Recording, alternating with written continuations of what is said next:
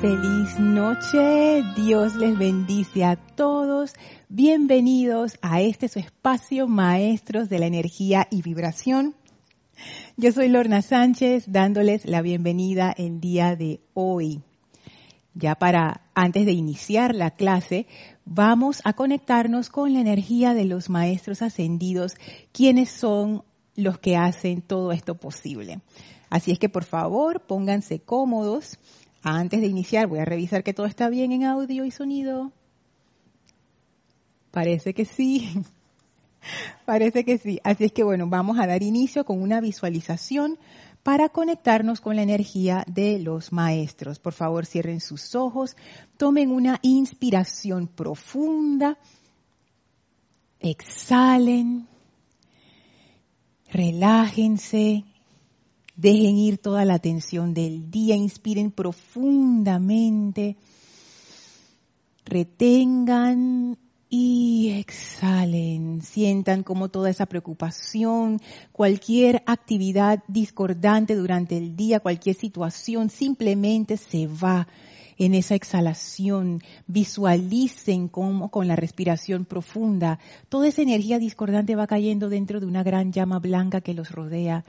Una llama que se expande desde su corazón, envolviéndolos como un capullo blanco cristal y sientan la actividad de la llama de la ascensión en su aspecto purificador a través del amor. Visualicen y sientan cómo esa energía entra a través de sus vehículos físico, etérico, mental y emocional, cómo sube a través de esa sustancia y se expande, transmutando instantáneamente toda esa discordia en perfección. Y ahora sentimos la presencia del amado Maestro Ascendido Serapis Bey, cuyo cuerpo luminoso nos envuelve y sentimos esa elevación de conciencia todavía más, percibiendo directamente esa corriente de vida que es la presencia yo soy a través de nosotros.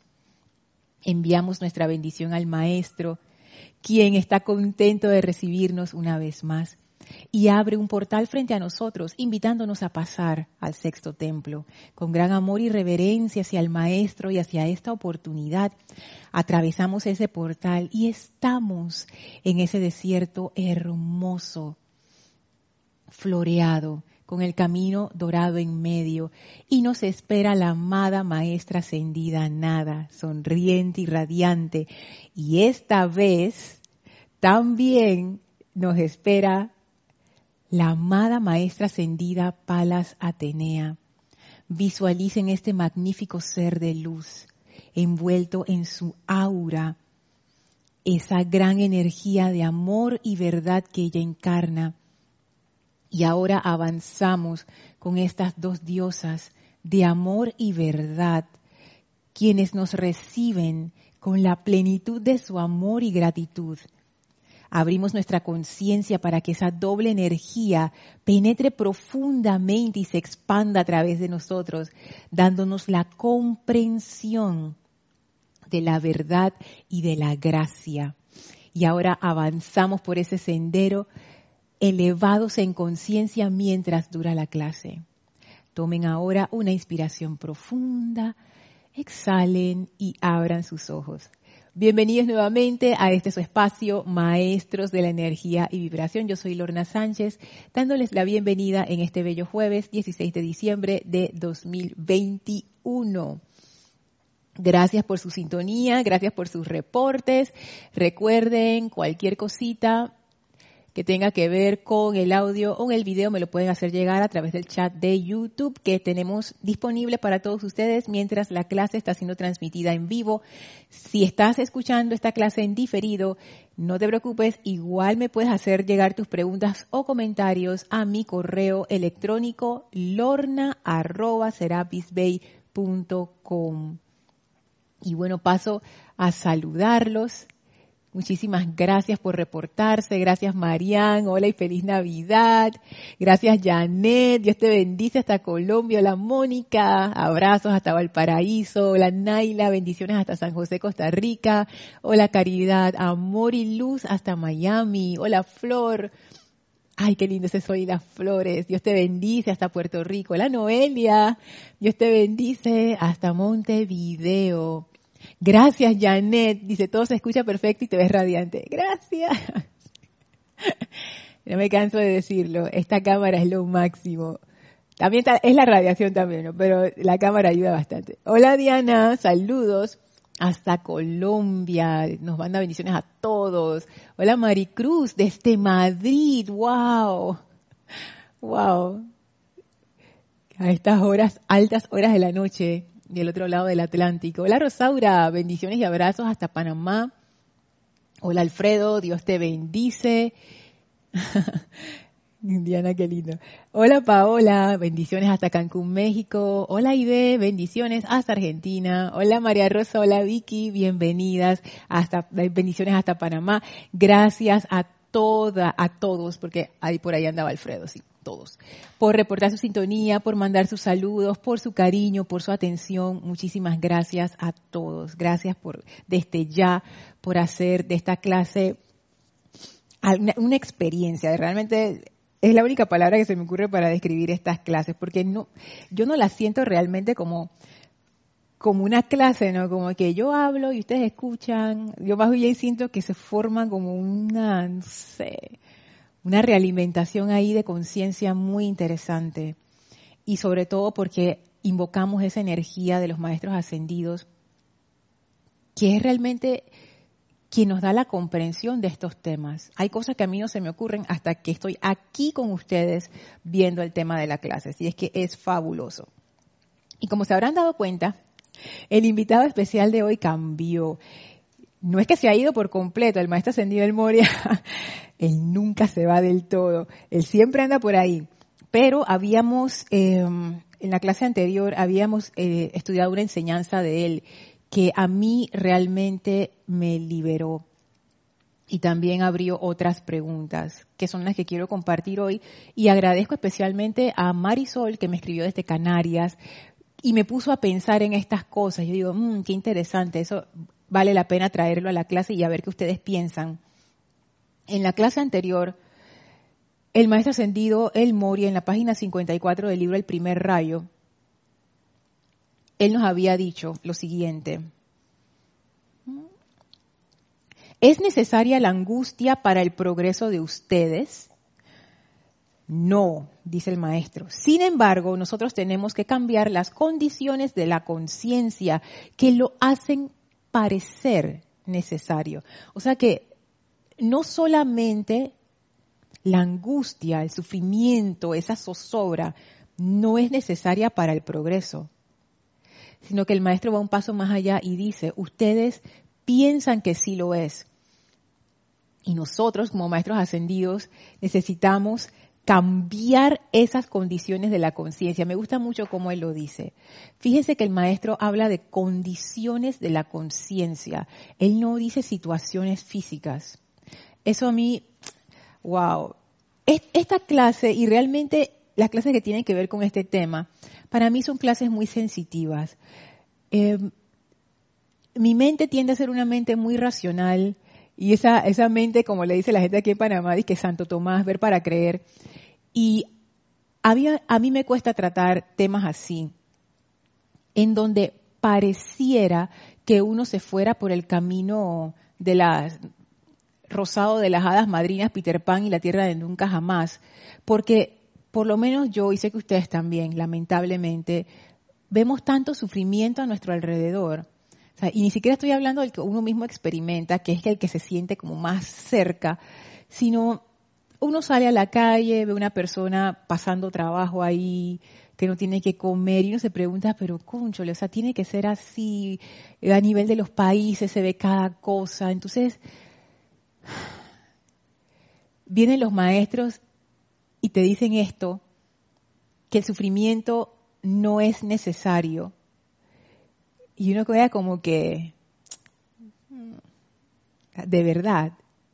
Y es importante hacernos estas preguntas, porque la idea no es entrar en una creencia de que, ay, el maestro lo dijo y ahora es así, porque eso no, es algo que no hemos asimilado, no hemos pensado, no hemos digerido. Y además, cuando nosotros nos hacemos preguntas con respecto a esto, es que uno empieza realmente a comprenderlo. Y lo primero que yo comprendí de esto fue que el maestro habla de cambiar las condiciones de la conciencia. O sea, esto del sufrimiento es más una experiencia de la conciencia de cada quien que algo que existe objetivamente en el mundo.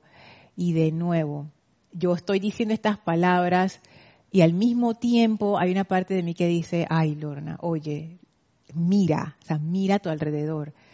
Y esto es una de las cosas difíciles que les quiero eh, compartir en esta clase como una reflexión realmente, no, no como, como un punto de vista de la enseñanza, sino como una reflexión.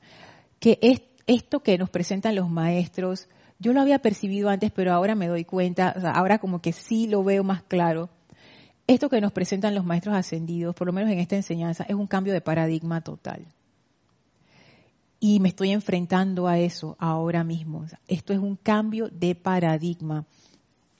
Dice el maestro, sigue diciendo, el ser humano aprende a través de la gracia, de la experiencia o del sufrimiento. Cada alma puede escoger su maestro. El maestro ascendido El Moria es claro, él dice, mira, tú no necesitas el sufrimiento para avanzar, ni para aprender, ni para progresar. El maestro dice, es, no es necesario. Sin embargo, el maestro no dice, el sufrimiento no existe. De hecho, él dice, no, sí o sea, hay sufrimiento. Es, es más, tú puedes escoger el camino del sufrimiento, se puede escoger, pero también hay otros caminos, no es el único, y no es un camino necesario. Entonces ahí de nuevo nos empezamos a meter en ese tema de si no es necesario, yo qué hago en el camino del sufrimiento. Y si no quiero estar en el camino del sufrimiento, primero que todo, ¿cómo, cómo caí ahí? Y segundo, ¿cómo hago para salir? Entonces, wow. Y el maestro nos da otro dato en el párrafo que sigue. Él dice, la energía calificada trae un efecto. Y él se refiere aquí a la ley de causa y efecto. Lo que ya se hizo, dice el maestro, puede deshacerse gracias a la llama violeta lo que se está haciendo actualmente podrá ser calificado armoniosamente cuando el alma aprenda la gracia y la humildad. En la primera oración el maestro habla de la ley de causa y efecto. En la segunda oración te dice, mira, no uses la ley de causa y efecto como una excusa, Lorna. Sea, voy a personalizar para no embarrar, para no embarrarlos a ustedes no, no me estés usando eso de que es mi karma, que, es la ley, que, que, sepa Dios qué fue lo que yo hice y ahora tengo que pagar. No, no, no. Porque lo que ya tú hiciste lo puedes deshacer gracias a la llama violeta. O sea, de nuevo lo que él decía justo al inicio. Tú piensas, Lorna, que es necesario sufrir. En realidad no es necesario. Sácate eso de la mente. Estás pasando por una situación difícil eso no tiene nada que ver con el plan divino de la presencia de Dios para ti. Eso no tiene nada que ver con la presencia de Dios y tú. nada. La presencia de Dios no desea que tú sufras, no desea que tú pases trabajo, no desean esas situaciones discordantes. No. Y esta clase a mí lo que me hizo fue desacoplar esa parte de la presencia yo soy, de esto de la ley de causa y efecto, que me doy cuenta que mi conciencia lo estaba interpretando como castigo y recompensa, que no es lo mismo que causa y efecto, es le da una connotación totalmente diferente. Entonces, aquí el maestro dice, mira, lo que ya tú hiciste, por lo cual lo que estás cosechando hoy en día, y la razón por la que lo cosechas, esa discordia hoy en día es porque lo que hiciste antes, tú lo puedes deshacer gracias a la llama violeta. Está bien, no siempre es tan fácil que listo, ya se, ya se fue. No. Pero la razón por la que no es fácil no es porque la presencia me está dando una lección para que yo aprenda. No es porque Dios dice, ahora sí, con esto te voy a forzar a que aprendas esta lección, porque si no es así, no la aprendes. No, es simplemente porque en tanto esté la causa, va a haber un efecto. Así es. Y recuerdo algún, un maestro, no me acuerdo quién era, que decía, hay veces que, como que le daba sentimiento, pues que la ley fuera tan impersonal, pero es que era así.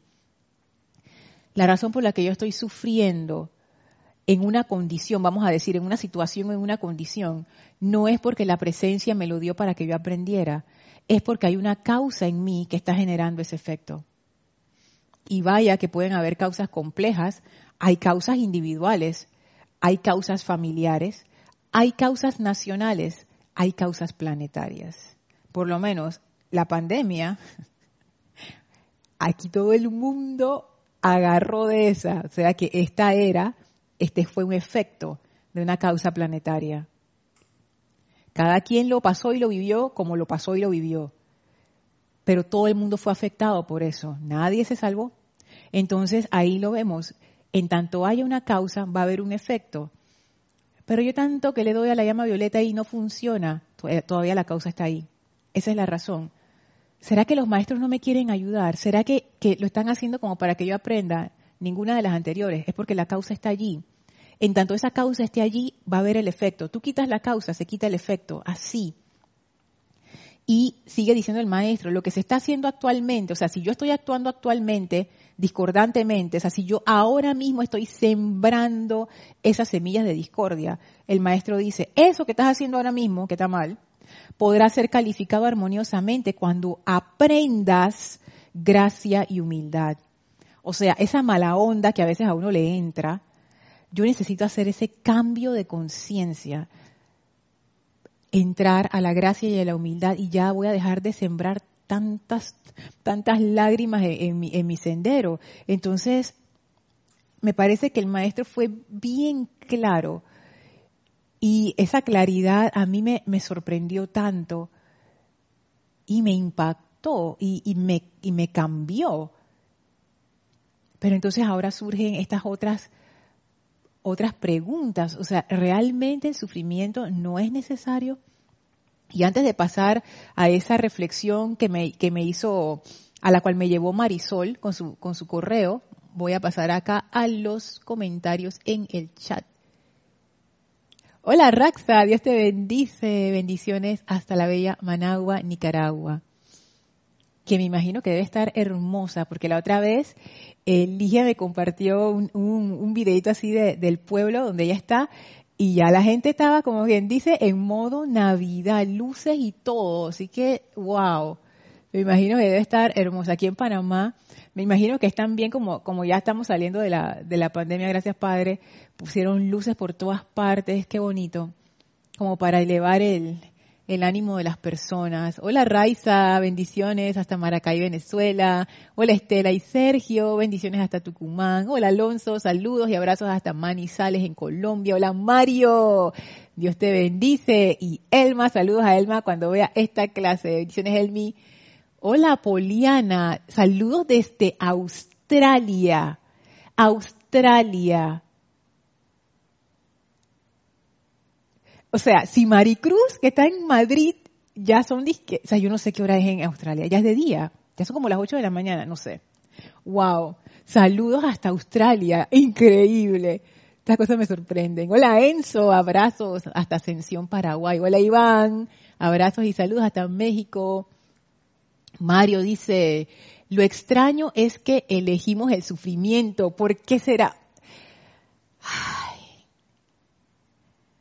Mario, me has quitado la ropa y me has dejado expuesta. Justo, justo ayer me pasó una situación en donde yo conscientemente elegí el sufrimiento. Y después, ya después cuando habían pasado las horas, yo me preguntaba, yo, ¿por, ¿por qué? Es justo lo que tú dices, pero ¿por qué? ¿Por qué? la respuesta a la que yo llegué es por ego, pues, por mi importancia personal, porque, porque yo quiero tener la razón y escojo tener la razón a ser feliz. No quiero ser feliz, escojo tener la razón. Y no es que uno diga eso, sino que es, o sea, uno demuestra lo que tiene en su conciencia por las acciones que hace, por los actos, por las palabras, por cómo se comporta. Y en ese momento que yo me comporté realmente mal. Y ya, ya, ni siquiera me avergüenza, porque antes como que me daba vergüenza, pero después que, que el amado San Germain dijo, de sentirse culpable, eso no ayuda en nada. lo que tienes que hacer es invocar el fuego violeta. Y eso fue lo que hice. Y después, ya que se me pasó la cuestión, yo dije, wow, ¿qué es lo que pasó aquí? Y facilito, así, pácata, es el ego. Y de hecho, ese es uno de, ese es como el meollo del asunto. ¿Por qué yo escojo el sufrimiento? El ego, esa importancia personal, esa identidad que hemos construido, esa pura creación humana, es como si tuviera pegada el sufrimiento atrás. Cada vez que yo escojo el ego, el ego voy a sufrir, así tal cual. Porque el ego está en contra de la corriente. Y esa decisión entre tener la razón y ser feliz, a mi ego le importa muchísimo más tener la razón. Eso de ser feliz, tener la razón es más importante. Y si tener la razón implica que voy a sufrir, me como ese sufrimiento, con esa arrogancia tonta, que después cuando uno está metido en el problema, o sea, este es el momento de sembrar. Aquí estoy sembrando la semilla, que en algún momento voy a cosechar. Pero cuando esté cosechando, yo no me voy a acordar de esto. Y entonces dije, ay, pero ¿por qué? No sé qué. Yo sé, yo, ay, maestro, o sea, yo sé cómo los maestros aguantan, la verdad. Bueno, porque son maestros, exacto, y yo no lo soy. Hola Raúl, bendiciones hasta Los Cabos. Hola Marian, dice, Lorna, también a eso le agregamos la indignación virtuosa. Ah, la indignación, es, es que esa fue la que a mí me pasó. La indignación virtuosa que expusiste del amado Maestro Ascendido Pablo el Veneciano y calificamos. Yo he dejado de hacerlo gracias al Maestro. Bueno, y yo pensé que yo también, pero mira, o sea, terrible.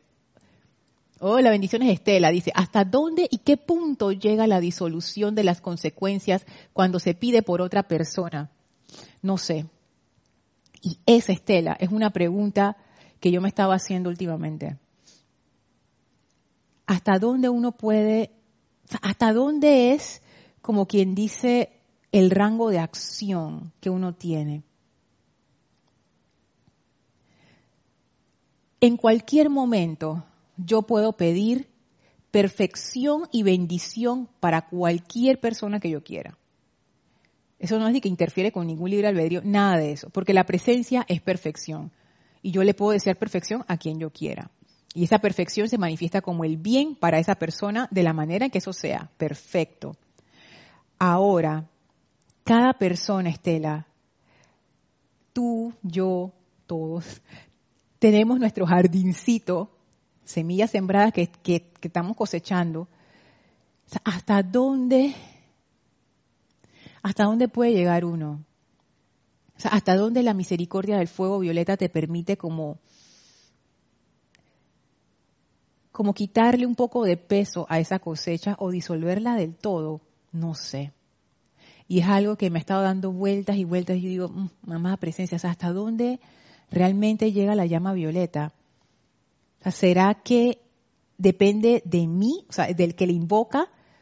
¿O será que depende del que le invoca y, la, y el que la recibe también? O sea, que, es como una como una, un, efecto compartido, o sea, no depende 100% de ti definitivamente pienso que no depende 100% del que invoca, porque si fuera así, los maestros ascendidos, a través de su gran, gran, gran amor, hubieran barrido toda imperfección y sufrimiento de la tierra estaríamos todos, como quien dice, en el cielo bailando felices. Y no, y no es así. Entonces, eso me hace pensar que al final la decisión la tiene cada ser autoconsciente. Y cada ser autoconsciente será responsable de abrir esa puerta a la bendición de la presencia o no. Y si bien es cierto que uno puede ayudar, la decisión final es de la persona. Lo cual me hace preguntarme entonces, ¿de qué sirve entonces estar invocando y eso si al final la persona es la que decide? Y si la persona no quiere salir de su enredo, entonces ¿yo qué hago perdiendo mi tiempo haciendo estas invocaciones si no sirve de nada? yo pienso que no es que no sirva de nada. El fuego sagrado funciona. Lo que pasa es que en mi experiencia hay veces que, que la acción del fuego sagrado es como de adentro hacia afuera. O sea, tú puedes ver una apariencia y tú puedes pensar, es que no está pasando nada. pero adentro se están dando cambios que uno no ve físicamente, pero ya está pasando un cambio. Entonces, yo pienso que pedir por otros, si es lo que desea tu corazón, es importante hacerlo. Nunca está de más enviar bendiciones a los demás o dar una mano amiga, siempre y cuando no sea, ah, que la persona haga lo que yo digo, pero yo sé que ustedes ya, ustedes saben eso, ¿no? me refiero a realmente invocar la perfección para esa persona, la misericordia para esa persona y estar allí dispuesto a ayudar a esa persona, pero sabiendo que no depende solo de nosotros. Sí. Hola Mavi, saludos, Dios te bendice. Hasta Argentina, qué lindos arcoíris. Arraxa dice, Lorna, estas, esas etapas de sufrimiento son como aprender a andar en bicicleta. No es necesario caerse y hacerse raspones. Llega el punto en que cesa el ensayo y error y avanzas a gusto por el sendero. Oye, Arraxa, qué iluminado. Qué iluminado. Definitivamente wow, eso está en sintonía con lo que me comentaba Marisol que me hizo pensar. Por ejemplo, imagínense que ustedes están entrenando para, para un deporte y el, el, entrenador les dice, es que tienen que sufrir para que puedan, ustedes saben, desarrollar, porque el que nada sufre, el que no sufre no, no desarrolla músculo, que no sé qué. Y entonces la pregunta viene, ¿realmente no es necesario el sufrimiento? Y le comentaba Marisol, digo, qué, qué interesante ese caso, ¿no? Porque Marisol no estaba de acuerdo con esa postura. Como que yo tengo que sufrir, yo lo que quiero es desarrollar los músculos, no está sufriendo. Y, tiene razón, porque quizás en algunas, en algunas situaciones uno mezcla el sufrimiento con el esfuerzo. Porque digo, si yo quiero desarrollar musculatura, yo voy a hacer, voy a tener que hacer un esfuerzo físico, porque así es que se desarrolla la musculatura físicamente. O si quiero ser buena en basquetbol, necesito practicar físicamente una y otra vez hasta que ya mi cuerpo agarre, como quien dice, la onda y, sea, le salga natural. Entonces sí, hacer un esfuerzo no quiere decir que es sufrimiento. Y entonces viene la pregunta, ¿y qué es sufrimiento pues? Es más, vamos a buscar qué es sufrimiento en el diccionario de la Real Academia Española. Y vamos a ver, sufrimiento. Dice así, padecimiento, dolor, pena. Esa es la primera definición. La otra definición es paciencia, conformidad, tolerancia con que se sufre algo. O sea, noten, o sea, equiparan el sufrimiento con paciencia. Por supuesto que esta paciencia de la que habla el diccionario no es la paciencia de la que habla el maestro ascendido Pablo el Veneciano. ¿Qué es padecimiento? Porque dolor y pena ya lo sabemos, pero padecimiento, ¿qué es según el diccionario? Acción de padecer. Esas definiciones de la RAE, o sea, por favor, pero sigue diciendo, o sufrir daño, injuria, enfermedad, etcétera. O sea, ya, ya vamos viendo que esto del sufrimiento realmente sabe mal, se ve mal, se siente mal acción de padecer o sufrir daño. A mí me parece que esa, esa es como la clave del sufrimiento, que tú, que tú sientes que te están haciendo daño. ¿Qué es padecer? Wow, sentir física y corporalmente un daño, dolor, enfermedad, pena o castigo eso es a nivel físico. Después viene la otra definición. Soportar agravios, injurias, pesares. eso es ya a nivel emocional y mental. Tercero, sufrir algo nocivo o desventajoso. Abajo dice, dicho de una cosa, recibir daño. O sea, sufrir qué es? Que tú físicamente sientes que te están haciendo daño, que algo te está haciendo daño, te están lastimando, así como cuando uno se corta, cuando alguien te dice algo espantoso, que tú sientes el golpe, es, eso es sufrimiento. Me están haciendo daño o me estoy haciendo daño. Hay veces que uno puede señalar con el dedo a quien uno piensa que le está haciendo daño. Otras veces es una situación donde no hay a quien señalar, que es todavía más desesperante. A veces es uno mismo. Pero ya vemos aquí que esto es, esto es a nivel visceral. O sea, que alguien te haga daño.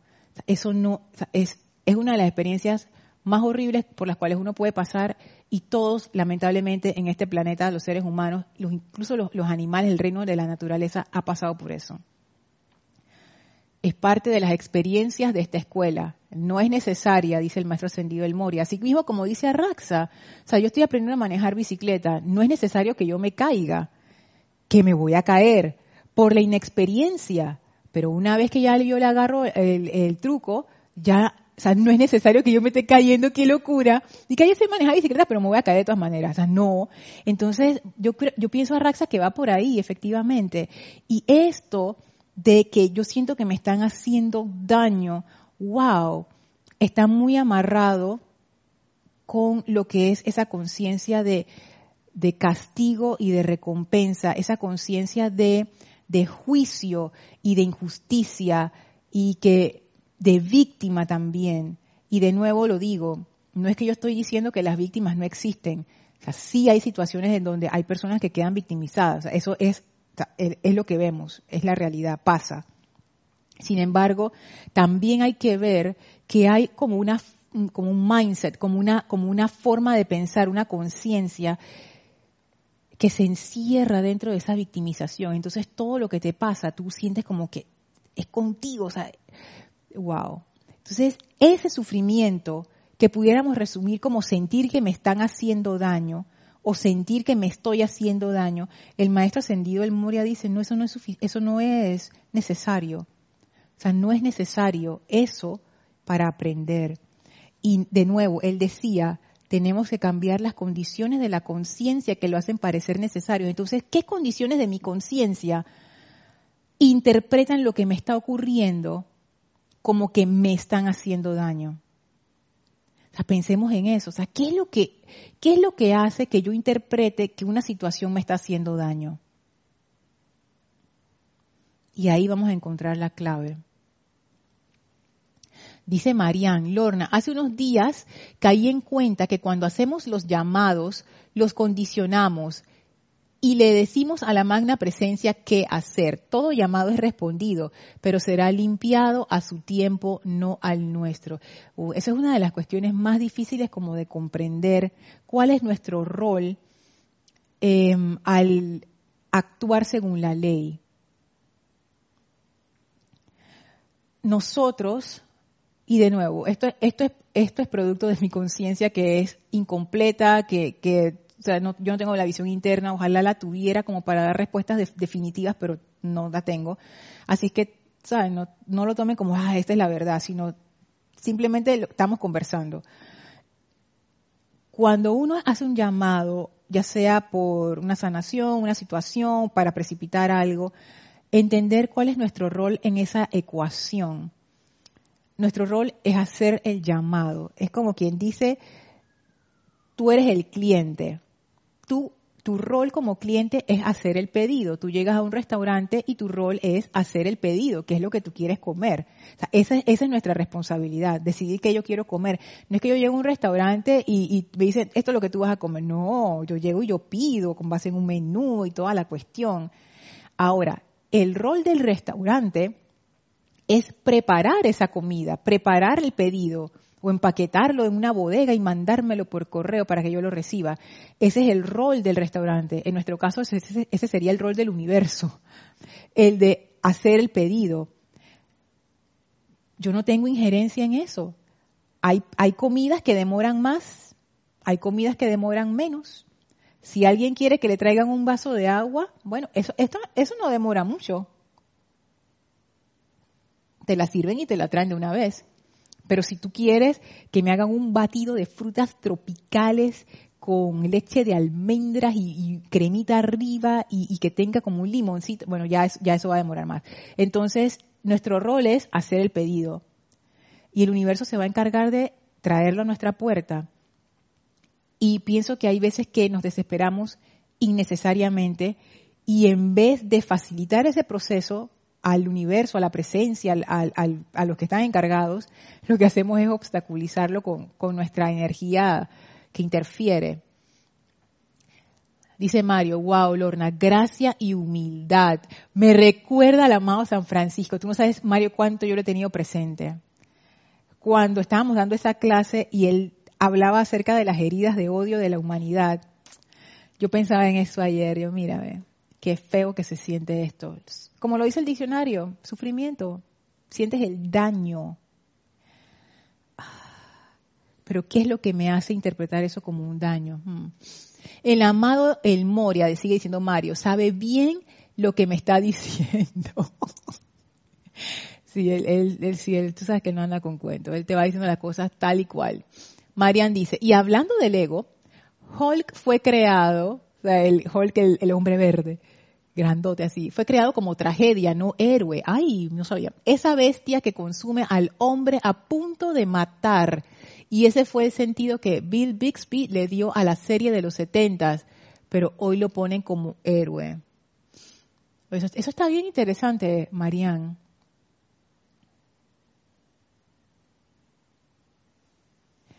Sí. Esas partes incontroladas de uno. Y de nuevo, esos son como reflejos de nuestras conciencias. ¿Y qué, es lo que conforma nuestras conciencias? Nuestras creencias son creencias o conceptos que tenemos que están sumamente energizados. Son conceptos que nosotros no cuestionamos nunca. eso es verdad. Y así es. Y, e interpretamos todo lo que nos ocurre con base en esas creencias. Y aprovechando esto que estoy diciendo, voy de vuelta a la pregunta que les hiciera, que me imagino que voy a encontrar comentarios de eso abajo, pero me adelanto. ¿Qué es lo que hace que yo interprete una situación o algo como que es un daño para mí? Precisamente eso, mis creencias. Yo sé que suena como, como así como demasiado, o sea, como light, o sea, como que ¿cómo puede ser una creencia que yo tengo en, mi cabecita que, que, no se puede ni tocar ni nada, o sea, es como etéreo, ser el causante de mi sufrimiento, que yo lo siento, lo siento físicamente, emocionalmente. La mente es muy poderosa. Y nos decía el maestro ascendido Saint Germain, la, la, eterna ley de la vida. Me da risa ahora porque el maestro le puso la eterna. O sea, si alguien iba a preguntar, es que maestro, esto siempre es así, la eterna ley de la vida, lo que piensas y sientes eso traes a la forma. Si yo usara esa ley es como una ecuación matemática y yo dijera, ok, ¿qué estoy trayendo a la forma? ¿Qué es lo que estoy experimentando? Sufrimiento. Entonces, es que, de nuevo, somos enfrentados una y otra vez a nuestra propia conciencia. Si estoy esperando este, experimentando sufrimiento, lo que piensas y sientes qué es lo que yo estoy pensando y sintiendo. Y de nuevo, o sea, hay causas que no solamente están en el plano mental y emocional. Por la intensidad de esas causas o por la razón que sea, hay veces que uno las somatiza físicamente. O sea, es como si uno precipitara esa discordia a través del emocional, el etérico y el físico. Y ya cuando llega al físico se le conoce como enfermedad. Como que ya eso... Y el maestro dice, y aún así, la enfermedad no es necesaria. Y yo me pongo a pensar, por ejemplo, en todas las personas que en los siglos anteriores, antes de que se descubrieran los antibióticos y eso, murieron, por ejemplo, de tuberculosis. la cantidad de gente que se moría de eso. Pues no tenían forma de, sanarse. Cuando se descubrió esto, se acabó. Ahora muy poca gente, en comparativamente, pues, muere de eso. Y yo pienso que así va a ser en el futuro. O sea, tanta gente que ha desencarnado producto de cáncer, por ejemplo. Y en el futuro estoy segura que ya cuando se entienda bien la causa física, se va a poder controlar como cualquier otra, como cualquier otra apariencia de enfermedad. Entonces ahí de nuevo yo, wow, o sea, yo me doy cuenta, es que esto no tiene que ver con que la presencia puso eso para que la humanidad aprendiera acerca del miedo, por ejemplo. No, es que simplemente no hemos llegado al nivel que nos permite sanarnos, pues. Apenas lleguemos a ese nivel que nos permite sanarnos, se acabó esa apariencia de enfermedad para siempre. Y como siempre la vida sigue evolucionando, vendrán otras, espero que no. Pero así vamos a ir conquistando una a una, a una, a una, porque la enfermedad no es parte del plan divino y si se puede eliminar, que se elimine. Y esto yo sé que puede resultar hasta chocante, pero yo, yo lo he empezado a pensar, o sea, la razón por la que no, no sanamos es porque no sabemos cómo hacerlo. Porque si supiéramos cómo sanar, ya nos sanaríamos y punto. O sea, ¿quién quiere estar ahí que sufriendo si sabes cómo sanarte? Entonces, ¿dónde debería estar como nuestro foco? Hey, en entender cómo, cómo puedo sanar y saber que es esto no es parte de la presencia para mí, el, plan de la presencia para mí, para nada. Esto es una situación que se está manifestando en mi vida, producto de causas que yo sembré anteriormente. Y hay todo tipo de causas. Hay causas, yo pienso, que son meramente físicas. O sea, si uno agarra un montón de veneno, dice alcohol, y yo me tomo esta botella de alcohol, puro que dice para uso externo solamente y tiene una calavera y dice 92%, 72% de, no sé, de pureza y que calidad garantizada, dice. O sea, yo me tomo eso, eso es una causa, una causa física. ¿Qué yo hago tomándome una botella de alcohol, des, ¿cómo que se llama? Desnaturalizado. El efecto va a ser que me voy a envenenar toda. Y así hay causas etéricas, causas emocionales, causas mentales, hay causas que están muy profundas, hay causas que son más superficiales. yo deseo el día, yo, de repente yo pido eso, el día que se nos revelen cómo sanar. Porque eso, eso es una de los de las cosas en este planeta que, que necesitamos solucionar como humanidad. Rosaura dice, Lorna, esa pregunta de Estela es una que también me he estado haciendo todos estos últimos días. Mm, está en el aire, está en el aire. Diana dice, oye, qué montón de comentarios, Dios mío, y faltan 15 minutos. Y ni siquiera lleva la parte de Palas Atenea. Se las voy a leer antes de que terminemos la clase porque es importante. Subo, subo, subo. Ajá, Diana dice, depende de lo que pides, ¿no? Como cuando pedimos por la purificación de las demás almas encarnados o desencarnados. Exactamente, o sea, ¿qué es lo que yo estoy pidiendo? Si yo estoy pidiendo algo de esa magnitud, digo, no, y, las almas hacen lo que les da la gana, pues cada quien de nosotros hace lo que quiere, entonces igual, o sea, es como es como como las dos fuerzas son importantes.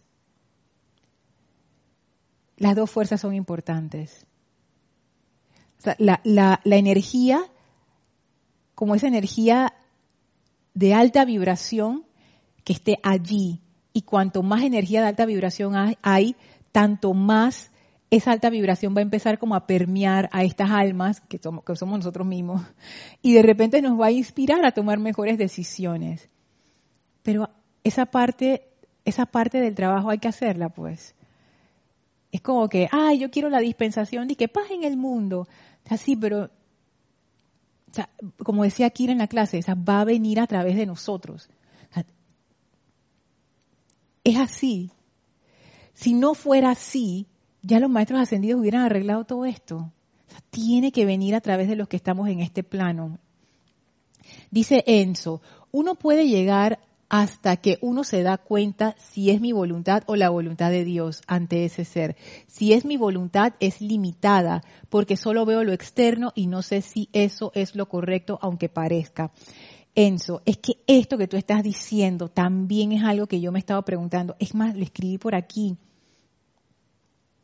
¿Cómo yo sé, cómo yo sé, por ejemplo, que eso que yo estoy pidiendo no es un deseo humano.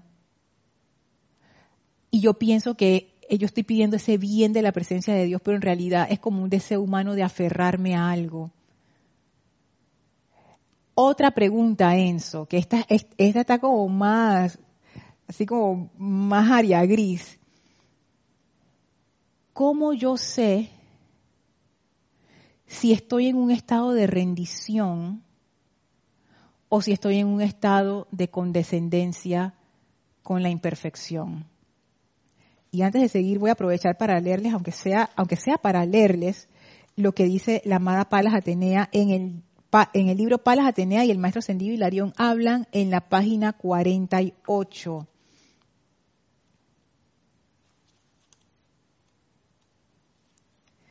Dice así,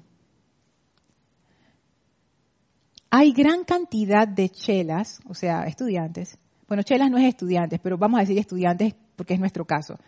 Hay gran cantidad de estudiantes que están atravesando por lo que se podría denominar un proceso de purgación. Y en muchos casos se está permitiendo que se manifieste todo tipo de imperfecciones.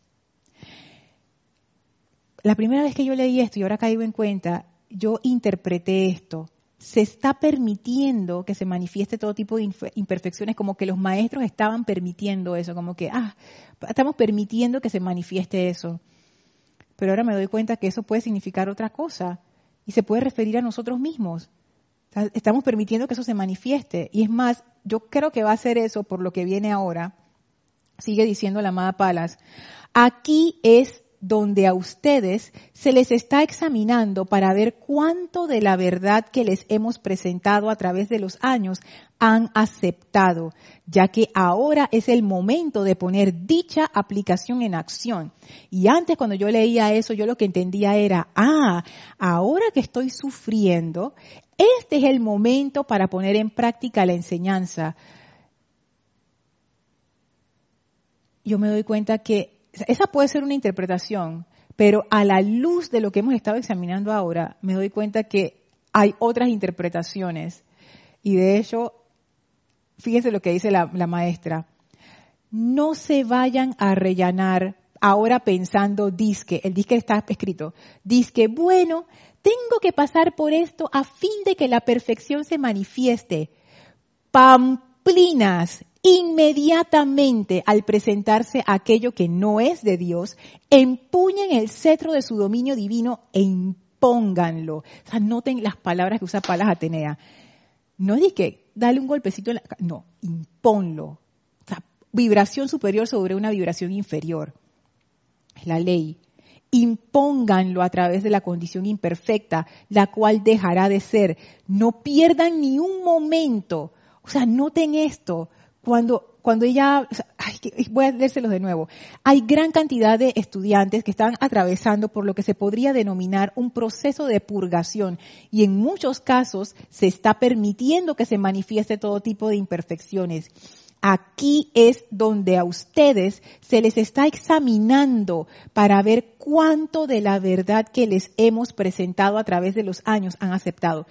¿Cuál es esa verdad? Yo me preguntaba vamos a preguntar al maestro ascendido El Moria. La voluntad de Dios es el bien, la voluntad de Dios es luz, la voluntad de Dios es paz, la voluntad de Dios es felicidad. Esa es la verdad. ¿Qué dice el amado gran director divino? Ustedes pueden tener vidas de felicidad, de armonía, de iluminación, es su responsabilidad, invocar estas cosas, pedirlas y manifestarlas. Háganlo. Ustedes tienen el poder para hacerlo. El amado Saint Germain lo dice montones de veces. Esa es la ley. Ese es el paradigma que yo les estaba confesando al inicio que decía, oye, esto a mí me pone una disyuntiva con, con lo que estoy viendo a mi alrededor. Porque el paradigma dice, tú puedes llevar una vida armoniosa y feliz sin necesidad de sufrir. ¿Quién se cree eso?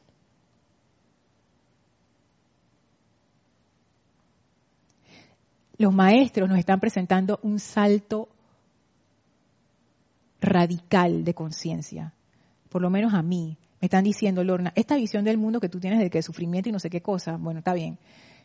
Esta es la otra. Sufrimiento no es necesario, tú puedes llevar una vida de plenitud. Escoge. Lo que decía Mario, ¿por qué escogemos el sufrimiento? Respuesta, por el ego porque estamos aferrados a lo externo. Y sigue diciendo Palas Atenea antes de pasar a los, a los comentarios. Aquí es donde a ustedes se les está examinando para ver cuánto de la verdad que les hemos presentado a través de los años han aceptado, ya que ahora es el momento de poner dicha aplicación en acción. No se vayan a arrellanar ahora pensando que bueno, tengo que pasar por esto a fin de que la perfección se manifieste.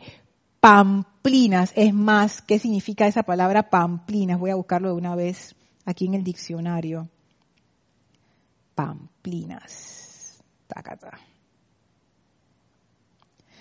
Oh, dice que es una planta herbácea. Pero también hay otra definición, dice, dicho o cosa de poca entidad, fundamento o utilidad. O sea, algo inútil que uno dice, una tontería.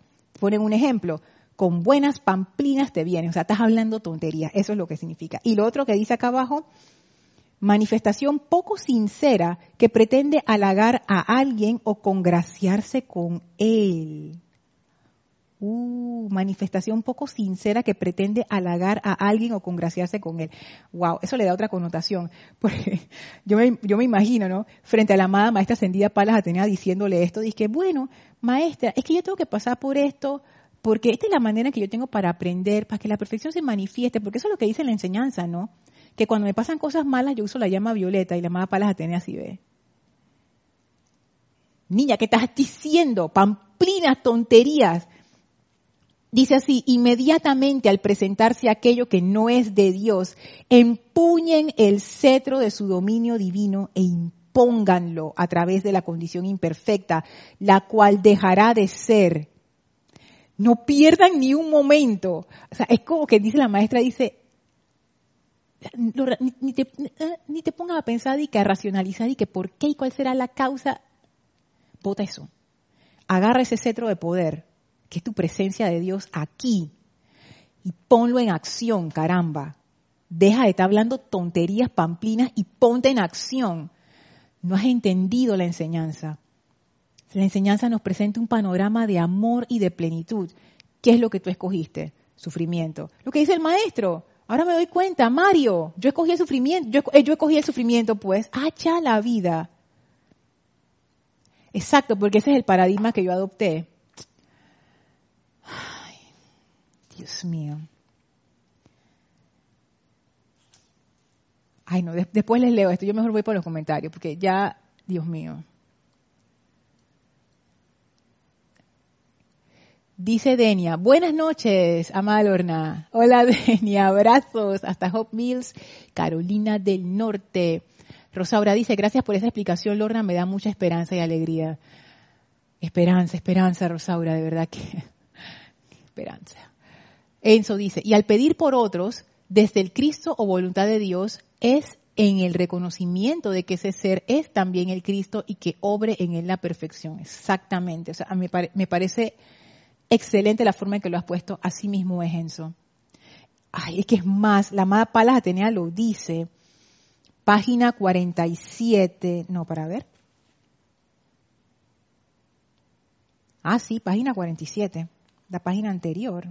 No, no apunté la, la página que era. Ah, aquí está, página 76. Dice así, nosotros, Palas Atenea, dice, los de la jerarquía espiritual repetidamente les hemos llamado la atención sobre la necesidad de aceptar la unicidad de toda vida. esto es una clave, Enzo, que está en lo que está implícito en lo que tú acabas de presentar allí. Yo hago ese llamado de perfección desde la presencia que yo soy, recordando y sabiendo que la otra persona también es esa presencia nosotros, los de la jerarquía espiritual, repetidamente les hemos llamado la atención sobre la necesidad de aceptar la unicidad de toda vida. Una vez que comprendan el significado de esa verdad y que ésta se imprima indeleblemente en su naturaleza emocional, avanzarán en su evolución espiritual a pasos agigantados. ¿Y por qué es importante que se imprima indeleblemente en la naturaleza emocional? Porque ese es allí cuando uno se da cuenta que uno hizo el cambio de paradigma. De nuevo a lo de las creencias. Las creencias es algo que uno cree que es así, o sea, lo acepta. Y cuando la maestra habla de esto, ella dice, cuando, cuando tú logres aceptar a ese nivel emocional casi que subconsciente, o sea, esto es de la raíz, o sea, cuando tú cambies esa creencia y la aceptes con todo tu corazón, con toda tu vida, con todo tu ser, ahí vas a empezar a avanzar, porque todo tiene raíz en esa unicidad. es que es la clave de todo. Mavis dice, Lorna, me hiciste acordar la película No Solar. Esa película es maravillosa, Mavis. Wow. Mira, yo de tanto en tanto la recuerdo. Surge en mi mente una y otra vez. Hola Leticia, bendiciones, arbolito de Navidad y todo. Saludos hasta Dallas, Texas. Dice Enzo, sufrimiento es ausencia de verdad.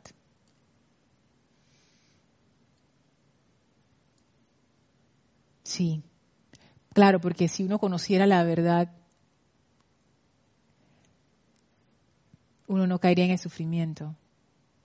Saben que eso es interesante porque el señor Gautama, con su doctrina budista,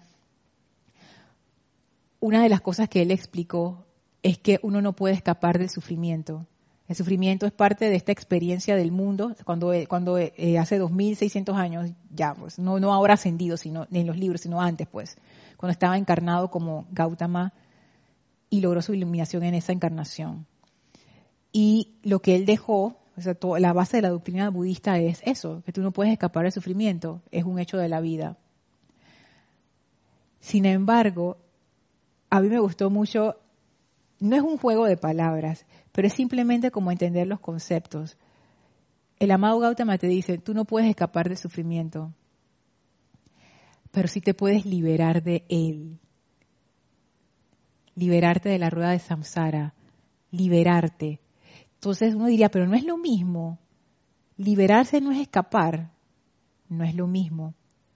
Porque el amado Gautama, él estaba hablando a la conciencia externa, a la mente, esa mente que, no la mente, sino a la creación humana esa, a esa falsa identidad, al ego, a la importancia personal, que siempre intenta escapar del sufrimiento y el amado Gautama lo que dijo es, no, no vas a poder, nunca vas a poder. ¿Y por qué no vas a poder? Por lo que les decía antes, porque eso tiene el sufrimiento pegado atrás, es como si te tuviera pegado a la espalda. Por más que corras está allí, porque todas las semillas que tú siembras son semillas de separatividad que van a traer eso mismo de fruto. Y esa separatividad es el sufrimiento. Es lo contrario al amor. No puedes escapar. ¿Qué es lo que tienes que hacer? Corta el ego corta las cadenas, corta las amarras, corta ese peso, córtalo, libérate. En el momento en que el ego cae, ya no hay sufrimiento. Entonces, sus palabras son bien iluminadas. Dice Carlos Carrillo, bendiciones. Estoy conectado desde Maracaibo, Venezuela. Hola Carlos, bendiciones. Y otro Carlos, Carlos Llorente. Hola Carlos, Dios te bendice. Y a todos dice bendiciones. Alguien puede hacerte daño o uno mismo. Eso produce dolor, que es diferente del sufrimiento, ya sea físico o emocional, etcétera. El sufrimiento yo lo veo como una actividad del poco yo. personalidad, etcétera, que se mantiene juzgando esa situación. Mm. Eso está interesante. Que se mantiene juzgando esa situación y eso produce sufrimiento. Necesario afinar la conciencia. Mira, aquí Carlos puso una clave exactamente, que es lo que decía el maestro ascendido El Moria, las condiciones de la conciencia. Ese juzgar esa situación es la interpretación que yo hago de lo que me está ocurriendo. Y yo lo puedo interpretar como un daño o lo puedo interpretar como una situación. Y de hecho, eso es parte de lo que se enseña en la doctrina budista. Acepta las cosas tal como son, como están pasando, pero no te apegues, no lo hagas personal. Simplemente experimentalo. Lluvia, lluvia. Basura, basura. Flor, flor. Flor narciso, no, flor, flor. Eh, no sé, comida rica, no. Comida que sabe mal, no. Comida, punto. Y yo confieso, yo pensé, dije, ay, no, pero entonces, ¿dónde está el gozo de la vida ahí que no sé qué? Lo que, lo que el amado Gautama quiso decir es, lo que la amada maestra ascendida nada nos trajo desde el inicio. Quitar, es como pelar eso, como cuando uno pela un mango, quitarle la piel a esa, de esa importancia personal para que quede la pulpa esa rica que es la presencia crística. Quítale ese vestidito, eso, eso no. Bueno, la piel del mango uno todavía la puede, se la puede chupar y es bien rica, pero en este caso vamos a decir que, que eso no, no, sirve, pues. Quítale esa, esa, ese disfraz que no, ya no sirve, ya. En el momento en que uno deja el ego, también deja de juzgar, porque ahí es donde está metido el juicio. Ay, son tantas cosas. De verdad que estas enseñanzas de los maestros se ven sencillas y uno las entiende, pero cuando uno empieza a profundizar en ellas, uno se va dando cuenta de lo que realmente implica adoptar esto como parte de tu vida. Es, es cambiar tu vida, es cambiar tú completamente. Dice Enzo, considero que con las creencias se le debe sumar las memorias discordantes de otras vidas que traemos para liberarlos. Cada vez que se presenta como sufrimiento, en realidad es una oportunidad para ser libres. Así mismo es. Y la pregunta es, ¿lo recordaremos, Enzo, cuando estemos sufriendo? Porque va a volver a pasar. O sea, no es que ya todos salimos iluminados de la clase, ojalá así fuera, pero no. Esa es la cuestión. Uno como que pierde la memoria cuando uno está en sufrimiento, uno no se acuerda de nada, uno nada más quiere que el sufrimiento se detenga, porque sufrimiento no, es una experiencia agradable para nada. Sin embargo, esa experiencia es producto de un condicionamiento de mi conciencia.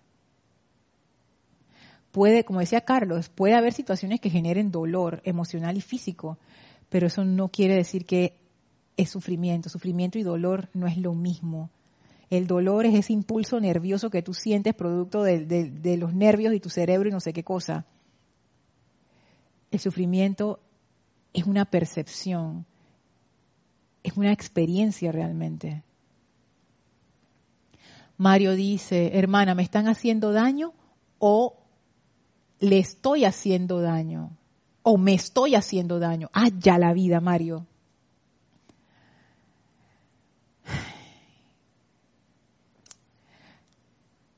Honestamente tú quieres que yo te diga lo que yo pienso, que no lo dije, pero ya que tú lo sacaste lo voy a decir. Yo pienso es que yo pienso que es me estoy haciendo daño. Porque aunque la condición supuestamente viene de afuera, la que está haciendo la interpretación en la conciencia soy yo y la que experimenta los efectos químicos, físicos, emocionales y mentales soy yo la que se está comiendo los hígados y la que se está desbalanceando y descompensando, soy yo. Entonces realmente es la misma reacción del ego la que genera el daño. no es el otro, es la reacción de mi ego lo que genera el daño, lo que me lastima. Yo pienso que es el otro, pero en realidad está dentro de mí. Dice, sigue diciendo Mario, me recuerda la frase del amado Jesús, no veas la brisna en tu hermano cuando no ves la viga que, que, que llevas en tu ojo, exacto. Hola Graciela, bendiciones hasta México. Carlos Carrillo dice, la diosa Palas Atenea, diosa de la verdad nos da perfección, lo contrario no es verdad, exactamente, pero de nuevo Carlos, ojalá que, ¿cómo podemos nosotros mantenernos en esa verdad?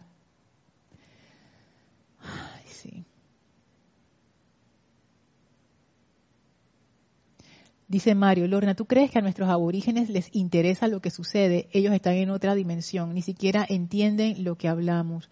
Es que culturalmente hay culturas que, y esas son las culturas que han quedado como marginalizadas, pues, que no son parte de la, de la gran cultura que existe ahora, que todos tenemos más o menos la misma conciencia.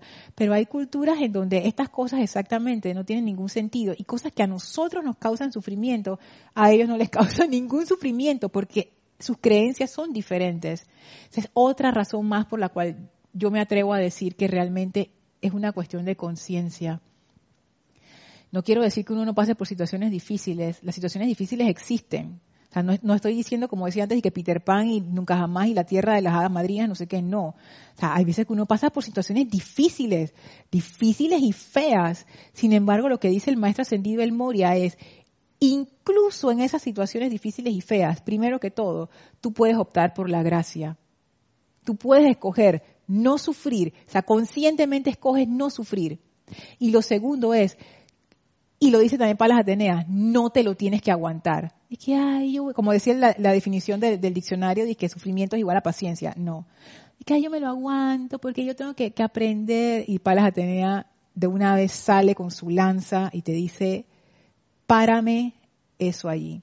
Y yo ni quiero saber, maestro Sentido El Moria, que él decía que a mí me enciende cuando la gente dice que, que la voluntad de Dios es eso. No, no, no, no, no, no. Porque él dice, yo conozco esa voluntad y eso no es así.